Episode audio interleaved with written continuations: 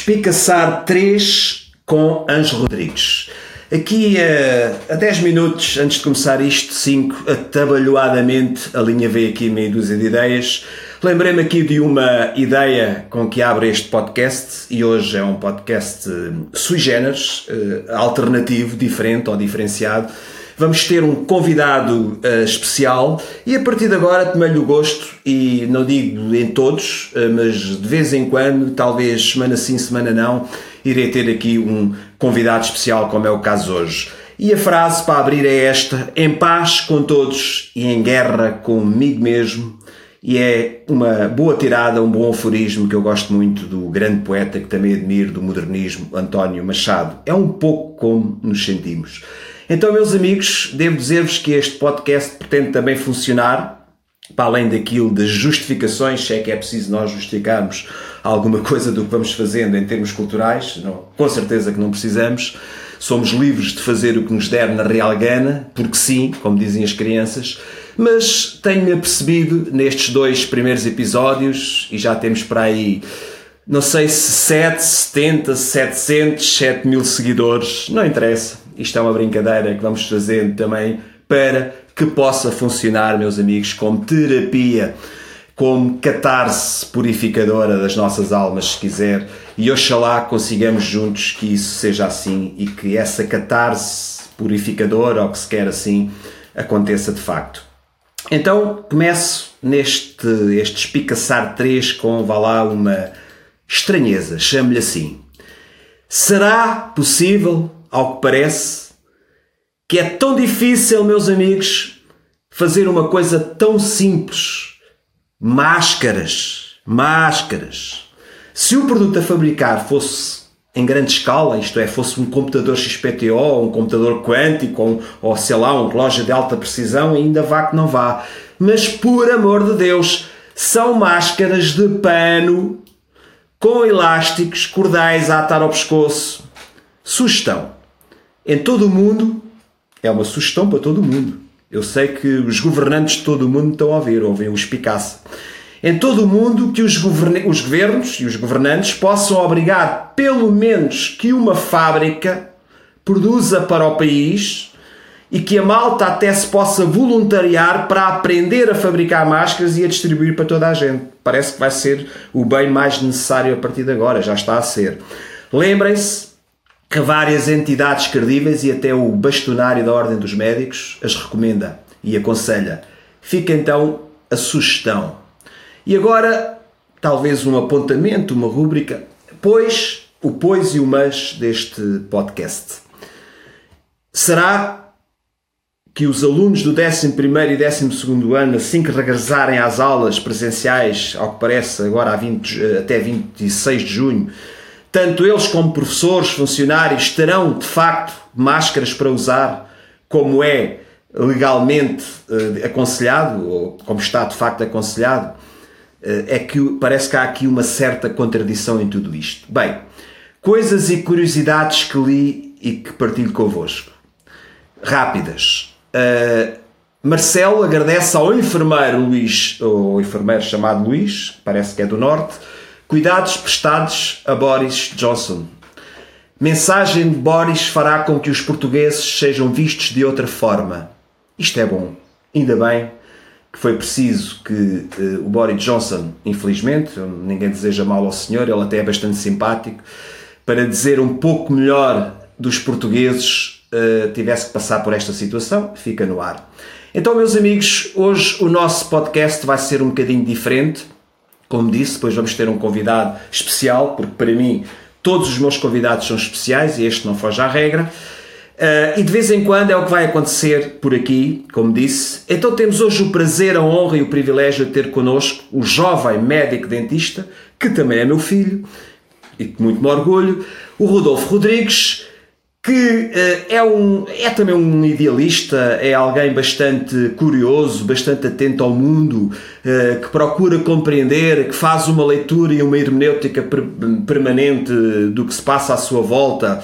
Eu não estou a dizer isto por ser meu filho, nada de maneira nenhuma, mas comparando com, com outros jovens, e sendo eu professor, conheço muitos jovens e que passaram, passam e irão passar, digamos, pelas minhas aulas e, e, de facto eu tenho muita consideração por todos aqueles, e são felizmente bastantes, que têm curiosidade e que se interessam pelos assuntos e, e, e que não dizem apenas mal porque sim, mas como é o caso do Rodolfo, que quando diz bem ou diz mal, consegue também uh, fundamentar. Achas que foste bem apresentado, Rodolfo? Uh, obrigado pelo convite. Antes de mais, não podia ter tido outra apresentação, foi das melhores apresentações que Obrigado. Uh, uh, e já agora, olá também a todos os nossos ouvintes. Bom, estive aqui muito atentamente a ouvir este início do, do podcast e há aqui questões muito, muito interessantes. Iria aqui, se calhar, uh, começar já pela questão ali do, do Boris Johnson, que agradeceu a um, a um enfermeiro português. Um, ao que parece, e isto só revela uma coisa: é que os profissionais de saúde portugueses de facto são mesmo muito bons e há que, que felicitá-los. É pena é que aquele enfermeiro que tratou do Boris Johnson foi obrigado, aqui entre aspas, a ter que, uh, que sair do seu país, porque, como todos uh, sabemos, os enfermeiros e os profissionais de saúde, grande parte, não são não têm o tratamento que merecem uh, em Portugal, infelizmente. Concordo. Em relação ali à, à questão das máscaras, usar ou não usar, usar isso sim, ponto, ponto final, é um ponto, é um ponto bem assente. Eu até aqui dou, dou uh, o meu conselho, isto aqui para os cidadãos, não estou a falar aqui para os profissionais de saúde, estou a falar para os cidadãos eh, quando, por assim dizer, a, começar a, a, passarmos do isolamento, da fase de isolamento social e para abrir a vida, o nosso dia a dia, não, não vai ser normal, vai ser um novo normal, por assim dizer, mas aconselho até que as pessoas utilizem luvas ou de látex sem pó ou de nitrilo uh, uma máscara cirúrgica de utilizar e deitar fora e uma viseira, porque pelo menos andam mais bem protegidos. Se formos falar aqui no caso da minha profissão, a história já, já é outra, porque são máscaras uh, especiais, por assim dizer, não pode ser este, estas máscaras cirúrgicas, tem que ser máscaras com, com respiradores, uh, e isso era outra conversa. Mas pronto, há alguns artigos científicos que eu li, nomeadamente de alguns médicos e cientistas chineses da cidade de Wuhan, eles disseram mesmo que uma das formas que, está, que ajudou os asiáticos a controlar uh, esta pandemia foi de facto a população uh, ter a consciência para, para o uso de, de, máscaras. E neste momento só não começamos mais cedo por uma única questão: não há máscaras para todos. Oh, Rolfo, já agora aproveita deixa muito rapidamente para poderes também tentar, no mais curto tempo possível, fazer. Pode, pode ser importante, não quer dizer que tu, que tu saibas tudo, porque ninguém sabe, sabe tudo, como é óbvio, mas tu és interessado na matéria e já me apercebi que sabes a diferença de vários tipos de máscaras, com a nomenclatura ou, ou a designação que elas têm. Isso pode ser útil para quem nos está a ouvir. Uh, é assim, há, há, vários tipos de máscaras. Uh, sim, de facto, há as máscaras cirúrgicas, que, que são aquelas que até até ao início desta, desta pandemia, em termos dos consultórios de medicina dentária terem, terem fechado, nós usávamos no, no consultório, que são as chamadas máscaras cirúrgicas, que nós utilizamos, acaba a consulta com aquele paciente, vão depois para o lixo. Há as máscaras que não, que não são cirúrgicas, que são aquelas que, que agora uh, já estão a ser postas à venda e não servem só para, para, para a população em geral, serve para outro tipo de, uh, de serviços também. E depois temos máscaras especiais, como é o caso das FF P2 e das FFP3, que são máscaras com respiradores e são utilizadas em situações muito, muito especiais. Pelo, aqui, pelo que eu posso referir, e, e também uma das recomendações da Ordem dos Médicos Dentistas é quem uh, atende urgências nesta altura do campeonato, na fase de, de estado de emergência, e posteriormente a esta situação, uh, os médicos dentistas muito provavelmente vão ter que usar, e já está mais do que, do que certo, que se bem que o certo hoje em dia, nesta é fase, é, é muito relativo, é. que temos que usar uh, máscaras FFP2 e FFP3. A questão é que aquelas máscaras têm uma proteção uh, que impede que vírus num, que tenham tamanhos abaixo uh, de, de, X nanómetros, que é uma partícula que são uma medição muito, muito pequenina, uh, impede que, que entrem para, hum. para, ou seja, para a pessoa que está a utilizar a máscara, neste caso o profissional de saúde, impede que uh, algum, há, há, alguma gotícula, por assim dizer, de saliva do profissional de saúde ultrapasse a máscara. Mas isto é, é mais para a área profissional. Para, para os cidadãos em, em comum, uh, o, no, meu, no meu caso, eu aconselharia a usar máscaras cirúrgicas, mas dado o facto que não há para os profissionais de saúde, uh, nem para os médicos Esse é é cientistas, é nem para os enfermeiros, uh, usar máscara é melhor do que não usar nada. A tu diz-me o que tem-se falado muito, e muitos vídeos e muitas demonstrações, até naqueles programas da manhã e da tarde, da televisão, Concordas com o facto das pessoas agora se armarem em fabricantes de máscaras em casa, costureiras e pessoas habilidosas? Achas que isso é razoável? É, é desejável? É que se calhar o que vai ter que acontecer? O que é que achas? Hum, é assim, em relação a essa questão, de facto, eh, eu não concordo que as pessoas estejam eh, de forma voluntária e autodidata a fazer máscaras, mas por outro lado compreendo, é uma questão de sobrevivência, de necessidade eh, e é quase um salve-se quem puder. Claro que se nós estivéssemos hum, no nosso dito normal, todas estas máscaras têm que seguir certos parâmetros, tem que haver regulação, entidades reguladoras para controlar de facto a segurança dessas, dessas máscaras. E aqui de facto nesta situação Uh, o que vai acontecer muito provavelmente é que nós não vamos conseguir verificar se as máscaras que são colocadas no mercado Uh, Esse é o sinal, não é? O, as linhas orientadoras e os padrões uh, de certificação europeia mais, mais corretos. Mas... Provavelmente, nem que seja através das televisões, alguns especialistas darem, cada vez de forma mais enfática e mais intensa e mais orientada, instruções, orientações para quem tem necessidade e provavelmente gradualmente paulatinamente diria, vai haver mais essa necessidade, infelizmente, para que já que se tenha que fazer, pelo menos que seja de é, forma orientada, não é? é claro, hum. só que nós aqui temos, estamos perante o problema, é que mesmo os especialistas e nós profissionais de saúde, e mesmo em relação a esta questão das máscaras, tudo o que nós sabemos até ao momento é muito pouco. Isto para nós também está a ser uma é novidade é e não há grande evidência científica sobre muita da matéria com que nós abordamos. Portanto, a evidência científica que nós estamos a, a colocar em prática e algo, alguma, esta em relação a certo tipo de máscaras, tem por base uh, uma eh, tem claro que tem por base evidência científica, mas não é aquela evidência que se quer, uh, aquela que é mais robusta, a mais satisfatória, assim digamos. dizer. Então, agora ainda um pouco no mesmo tema, mas ainda um pouco mais além, eu diria, para que é que me serve uma boa economia, ou razoável que seja, se estiver morto? Uh, isto para introduzir aqui a questão e não se ter falado de outra coisa, e não é só o Ministro das Finanças, toda a gente agora parece, pode ser que eu esteja com a percepção errada em relação a isto, oxalá que fosse, mas não, não creio que seja mesmo isso, é, é real. Eu, uh, da comunicação social a que vou assistindo, e tu também, creio que toda a gente, e não temos feito, enfim, temos feito muita coisa diversificada, mas acabamos por assistir uh, a muita televisão, ler jornais, ouvir rádio, podcasts, etc e eu diria 75% a 80% é economia para aqui, economia para ali. Afinal de contas, o que é que é mais importante? Sempre, eh, em, to em todos os contextos, em todas as contingências, em todas as conjunturas, é a saúde ou é a economia? E como é que iremos relançar a economia e manter o necessário equilíbrio entre economia e saúde? O que é que tu achas disto? Uh, para mim, esta resposta uh, é muito simples. Como é óbvio, a saúde é muito mais importante da economia, porque sem saúde não há economia. Porque se nós não tivermos as pessoas, os cérebros a funcionar, não tivermos uh, o, o mais importante de um país e que é que são as pessoas nós não temos uma economia claro. uh, portanto essa questão no meu caso é muito, é muito básica e muito simples de, de responder uh, claro que neste momento pelo que eu vejo nas televisões duvido que certas pessoas se calhar também ponham a saúde em primeiro lugar e, e, façam o contrário, ponham antes a economia em primeiro lugar isso a mim preocupa-me. Uh, é assim, eu, uh, e agora vou falar, eu também não sou especialista em economia, uh, a única forma que, a meu ver, nós temos de conseguir re, relançar a economia e pelo menos atenuarmos o melhor possível aqui esta situação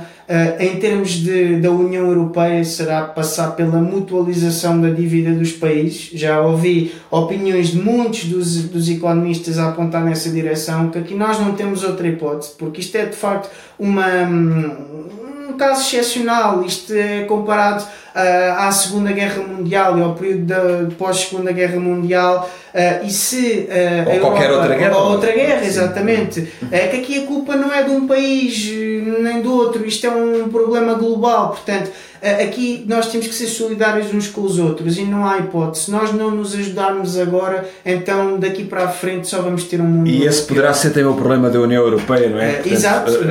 se ela agora não fizer o que, o que, que ainda, infelizmente, e vê-se o que aconteceu com a Itália, a Itália é apenas um exemplo, mas Portugal, ficarmos todos. Quanto é que foi? Lembras-te o valor? 500 mil milhões, não é? Hum, todos muito contentes sim, com sim, isso. Sim, foi à volta uh, Já ouvi mais críticas do que aplausos, uh, de facto a União Europeia uh, pode estar em risco de colapso. Exato, é. se calhar já, já vamos falar nisso okay. se, for, se for o caso. Mudar agora aqui de, de, de agulha, digamos. tu creio que também assististe a este programa de debate, creio que na TVI 24 com o Fernando Medina, conhecido como o Medina dos Bosques, um nome bonito. Pedro Santos Guerreiro, Sousa Tavares e outros, que não sei agora o nome, e a determinada altura partilho convosco o Medina, o presidente da Câmara de Lisboa, da autarquia, devia ter mais, um pouco mais de cuidado, em meu entender, com as afirmações que faz e, particularmente, quando elas são demasiado públicas, como num programa de televisão, sai-se com uma bejarda, com uma barbaridade, que é mais uma pérola que felizmente já estamos habituados, infelizmente diria, ao tentar complementar uma tirada, uma reflexão do jornalista Pedro Santos Guerreiro. E cito, ele diz assim: os professores têm menos trabalho agora. É pá, por amor de Deus. Eu nunca tive tanto trabalho como agora. Estou a trabalhar o dobro. Uh, estou, de facto, sendo professor do secundário, uh, como tu sabes, e, e, todos os professores que eventualmente me estejam a ouvir, e provavelmente este senhor, o Medina, terá familiares, conhecidos, amigos que também são professores. Se calhar eu não vou ser mal criado, mas apetecia-me ser que o senhor eh, tinha vontade de, e fico assim. O que é que tu achas disto, Rodolfo? Pois, de facto, eu também ouvi essa, essa entrevista e fiquei perplexo com, com essa afirmação do Dr. Fernando Medina. Uh, foi muito injusta essa afirmação para com os professores deste país, porque tiveram do dia para a noite, de uma sexta-feira para uma segunda-feira, tiveram que se adaptar a uma realidade completamente diferente um, um mundo novo. É um mundo novo, basicamente. Uh, e o Dr. Fernando Medina uh, foi bastante injusto com, com, com, com essa afirmação. E antes de falar, pelo menos poderia-se ter informado melhor uh, antes de mandar uma bujarda dessas e a meu ver ele só tem que uh, aconselhava a fazer um pedido E também é, é, um total desconhecimento da prática e do fazer de, dos, dos, destes profissionais que são os professores, quer dizer, eu acho que isto é quase intuitivo. É, e aliás, se ele tivesse mais atento à comunicação social, verificava que as pessoas estão a ter um trabalho, não, estão em casa, mas estão a trabalhar como nunca trabalharam. Exato, ah, e ele pelo menos poderia agora, se fosse seu, a, a cometer uma calinada dessa dessas, pedir desculpas eh, okay. aos professores e já agora aproveito para, eh, para dar uma salva de palmas, por assim dizer, a todos os professores deste país porque estão a fazer um trabalho notável nesta. Em nome de todos eles, agradeço-te. Agora, eh, andando um bocadinho, que o podcast já vai longo. O que é que tu achas, e vais comentar no fim umas três ou quatro tiradas que apresento e partilho agora aos nossos supostos ouvintes, que é agora dava ou não dava jeito de ter um planeta alternativo, tipo Marte, Júpiter, que fosse obviamente habitável. Dava mesmo jeito. A tecnologia é ótima e hoje é mesmo uma necessidade como nunca, uma necessidade eu diria absoluta. Mas pergunto, não se poderá transformar numa espécie de martelo nas mãos de uma criança de 5 ou de 6 anos? É apenas fica no ar, é uma questão retórica para pensarmos. Há pouco aludimos, fizemos uma rápida referência, agora sim. A Europa continuará de pedra e cal depois disto ou irá tendencialmente definhar? O que é que pensas disto? Uh, que é no fundo uma bela curiosidade comprovada pela história da humanidade. E, e isto é o seguinte: nunca existiu ao longo da história da humanidade nenhuma guerra entre democracias. Isto é um facto, não estou a inventar. O que é que achas de tudo isto? Uh, pois, em relação só aqui à questão uh, da, da União Europeia, aquela questão anterior, uh, pois podemos chegar ao, à conclusão, ainda não, mas poderá ser um, uma das hipóteses, é que a União Europeia pode não sobreviver a esta, a esta pandemia, se não houver uma maior solidariedade entre os países. Ainda hoje de manhã estava a ler uma notícia do ex-ministro das Finanças grego, uh, quando esteve o partido de Siriza no, no poder, o Yanis Varoufakis, que chamou de vergonhoso uh, aquela reunião do Conselho Europeu entre os ministros das Finanças uh, e àquela, àquela quantia de dinheiro que conseguiram para cada um dos países. Eu, a meu ver, e também por algumas sondagens Os que já 5 mil milhões que, sim, sim, apologéticos não, por não parte sei bem do governo. o termo exato, não, não, não consigo, não, não, não me recordo do número, Uh, mas dá-me uma sensação neste momento que as pessoas estão cada vez a ficar mais cansadas da União Europeia e já a perder a esperança e a fé num projeto que uh, demorou tanto tempo a construir. Eu estou um bocadinho, Era um, um projeto muito interessante ao início, mas que acabou ao longo do tempo uh, por se ir degradando, porque há sempre países que se querem aproveitar uns dos outros, mas isso é da natureza humana, é sempre, é sempre assim. Em relação a esta questão das democracias, de facto, um dado curioso a maior parte das guerras que houve foi sempre entre democracias e regimes totalitários, nomeadamente para se tentar implementar uh, o sistema vigente, que é a democracia liberal, mas que hoje em dia este sistema que nós vemos, da democracia em democracia liberal, ao que parece está a ser revertido outra vez para regimes autoritários e totalitários.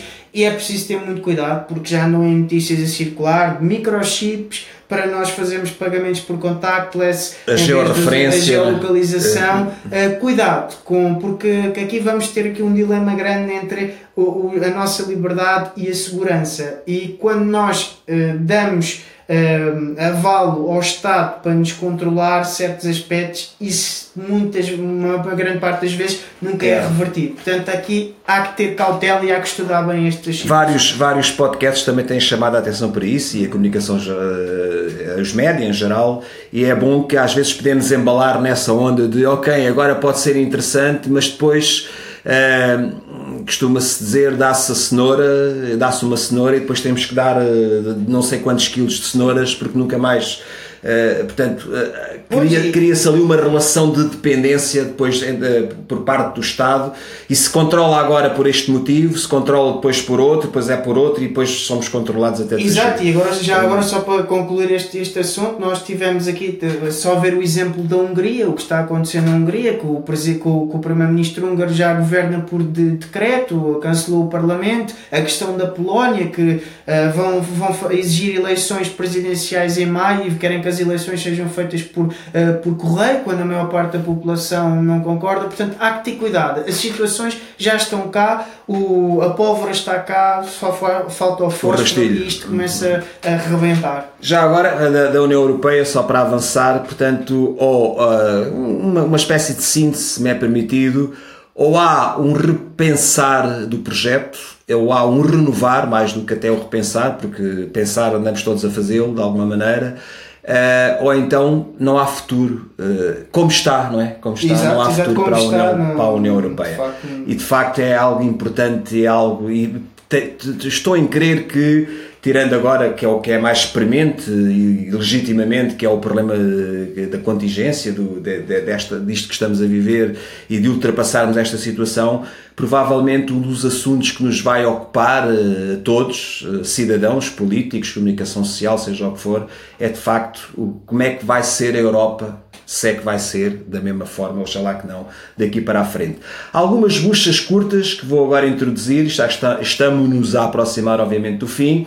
Uma palavra de pesar por um escritor que, que muito admiro, morreu com 71 anos, salvo erro, e que nos deixou esta semana vítima do coronavírus, que foi o Luís Sepulva, que era também considerado um, um grande amigo de Portugal e de facto um genial escritor, diria.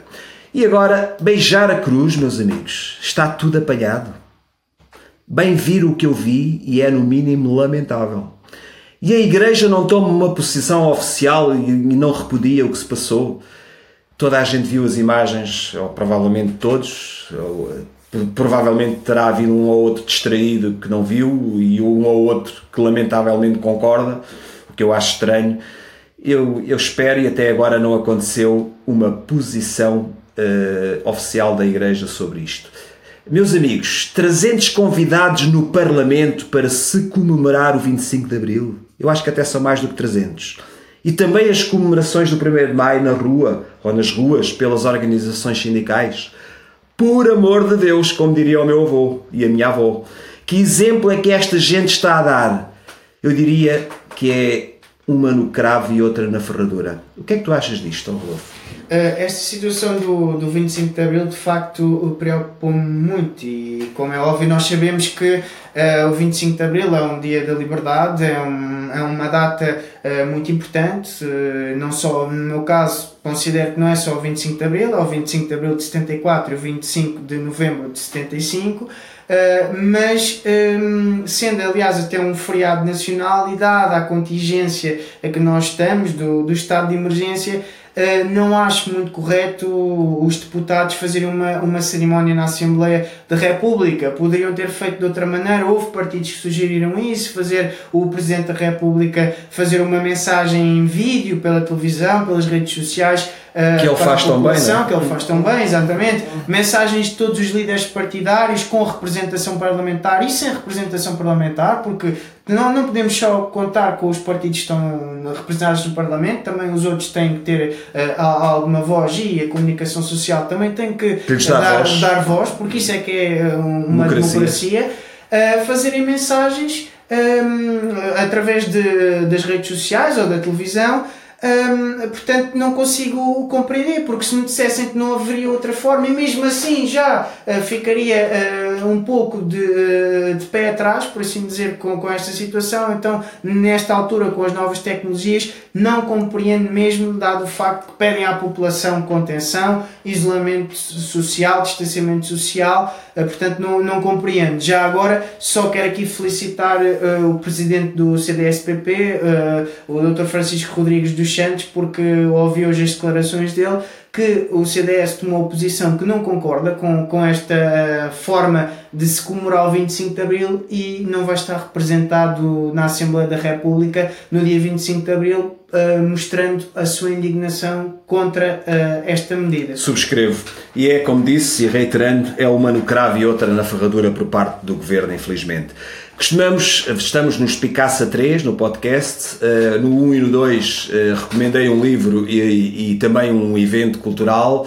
O evento cultural agora despacho já é vão outra vez à janela e observem aquela planta, aquela pedra, aquele pássaro que costuma pousar ali que vocês nunca reparam. E pronto, é o evento cultural.